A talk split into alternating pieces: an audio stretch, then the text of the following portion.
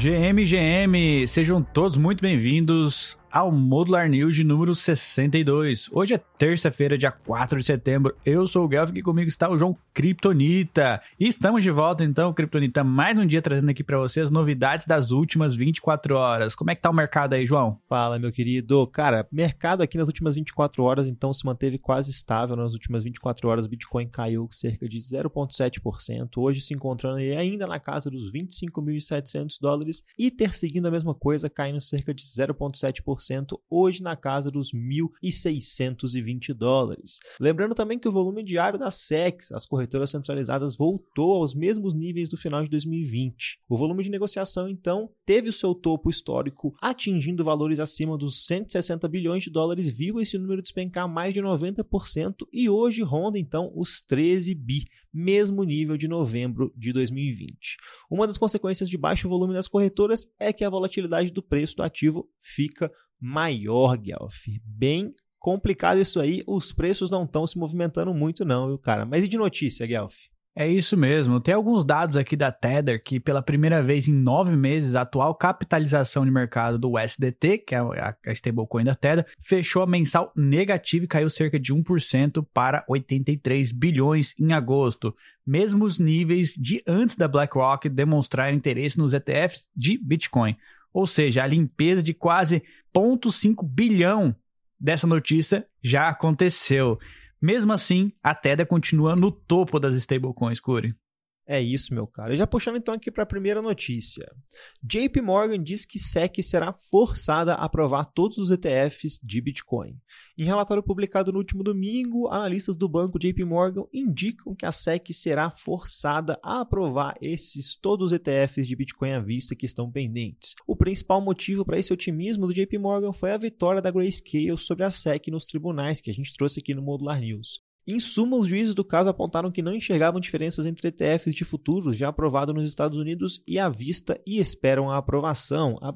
Parece mais provável que a SEC seja forçada a aprovar os pedidos de ETF de Bitcoin à vista que ainda estão pendentes de várias gestoras de ativos, incluindo da Grayscale, destacou o relatório. Para não se contradizer, outra possibilidade seria a SEC deslistar os ETFs de futuros do Bitcoin, o que seria muito perturbador e embaraçoso para a SEC, segundo esse relatório do JP Morgan, Guelph. É isso. A minha opinião é que esses ETFs são inevitáveis neste momento. Com certeza a gente vai ver ETF de Bitcoin para o próximo ano. E como eu já venho falando, a gente vai ver ETF de Bitcoin à vista e a gente vai ver ETF de Ether futuro e depois ETF de Ether é, à vista também.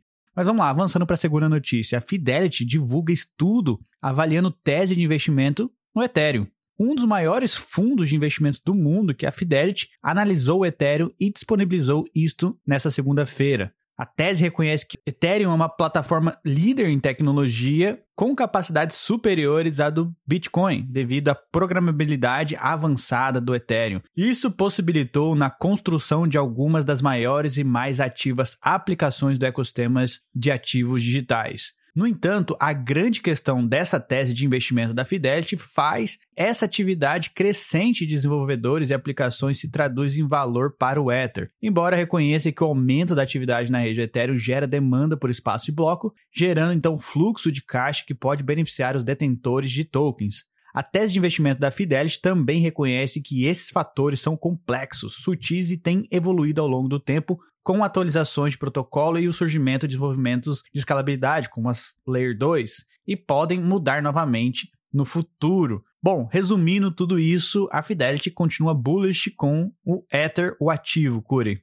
É isso, cara. Mais uma tese aí se provando no tempo. E eu concordo bastante com a Fidelity ali. Cada vez mais o Ether se mostrando como muito interessante, graças a todas essas atualizações, a queima e também esse interesse crescente. Mas, Guelph, deixa eu puxar aqui que a próxima é drama, viu? Então já prepara a pipoca aí. Fundadores da Gala Game trocam acusações de roubo de 130 milhões de dólares e desperdício de ativos corporativos. Olha o drama da Gala Games aí. Os cofundadores então da plataforma de jogos em blockchain Gala Games estão tretando e não é apenas publicamente, mas também no Tribunal Distrital de Utah, lá nos Estados Unidos, em dois processos separados sobre alegação de roubo e de malversação de recursos corporativos.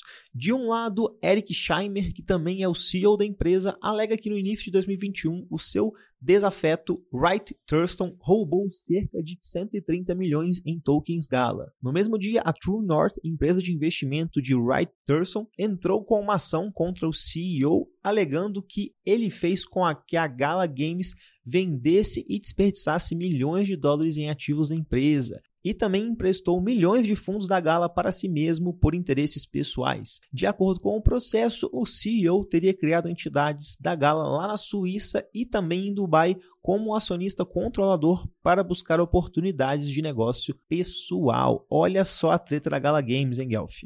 Que drama esse aí da Gala Games. Isso aí refletiu diretamente no token, que o token vem caindo nos últimos dias. No entanto, eu ainda acredito que é um projeto interessante para a gente se aprofundar, é um projeto promissor, mas com esses dramas aí fica difícil alguém alocar qualquer recurso ali como investimento. Mas vamos lá, vamos seguir. Solana é a altcoin mais amada entre investidores, diz o CoinShares. Interesse em altcoins podem ter diminuído à medida que grandes investidores em cripto tiram dinheiro dos fundos, mas uma moeda ainda os excita, que é a Solana. Embora nas últimas sete semanas os investidores tenham retirado massivamente seus investimentos em criptoativos, a situação para o token Sol é oposta. Nas últimas nove semanas, o token Sol segue sendo acumulado, sendo 700 mil dólares somente na semana passada. Ao longo do ano, as entradas institucionais já acumulam 26 milhões em tokens Sol. Tá aí institucional olhando para Solana também como um investimento para o longo prazo, Curen.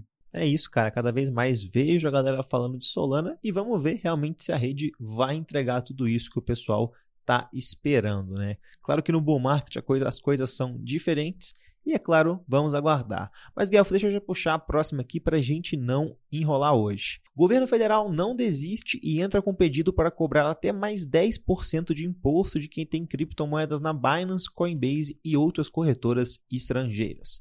Se você já acompanha o Modular News, muito provavelmente você deve se lembrar da manobra do governo federal para aumentar o imposto para até 22,5% de quem tem criptomoedas em corretoras situadas fora do Brasil.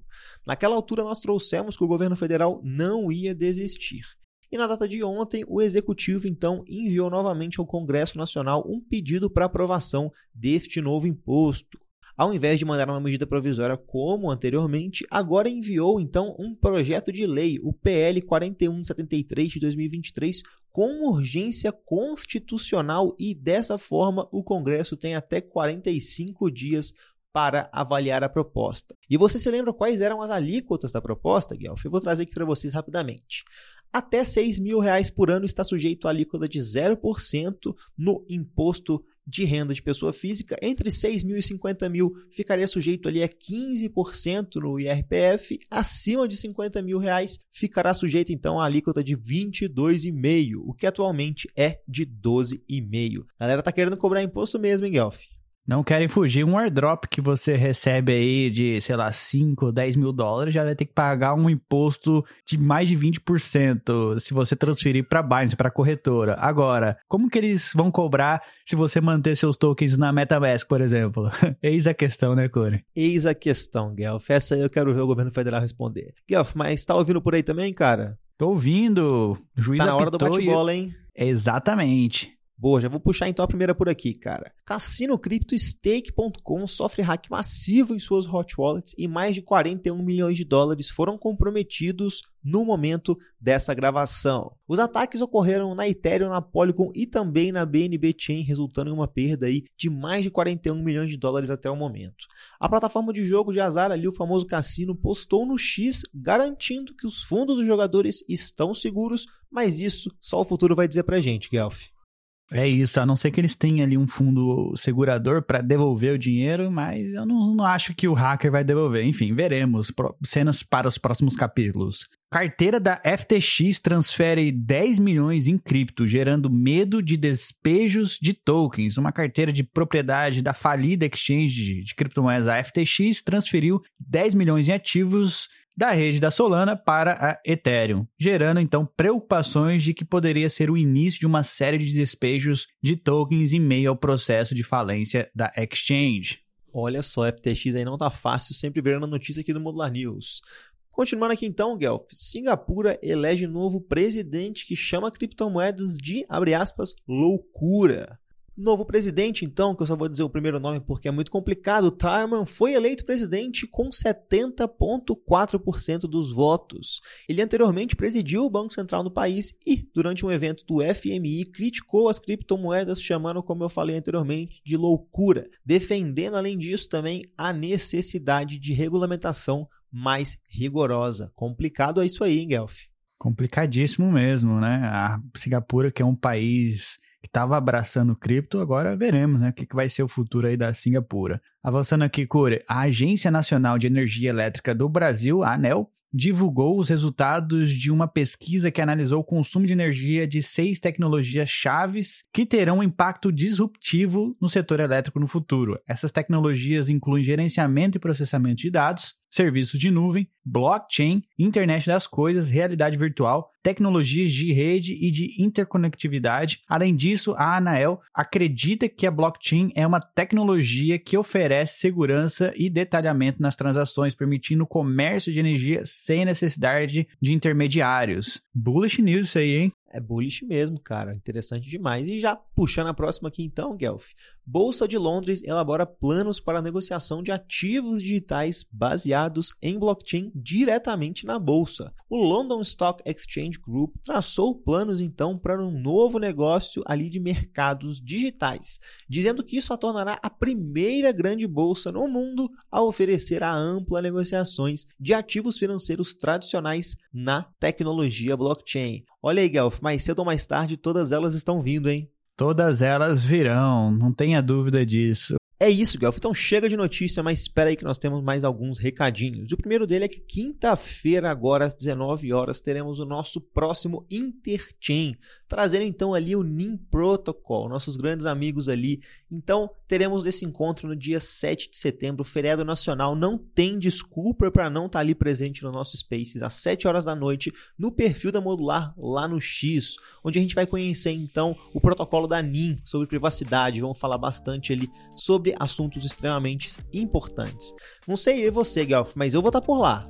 Eu também estarei presente. Esse assunto de privacidade on-chain é algo que me interessa bastante e eu estou muito ansioso para saber ali a tecnologia por trás da NIM Protocol. Mas não é só isso também não, Curi. Hoje a gente vai ter uma live às 19 horas, estado da Ethereum, no nosso canal lá no YouTube e também no Twitter. Então se você quiser ficar por dentro de tudo que está acontecendo dentro do ecossistema da Ethereum, sintonize às 19 horas no YouTube da Modular Crypto, Curi.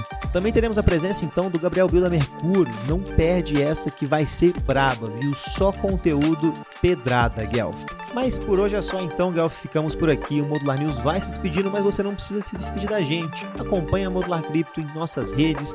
Temos conteúdo saindo aí todos os dias da mais alta qualidade e tentando sempre cumprir o nosso objetivo, né, Guelph? Trazer mais educação para o pessoal.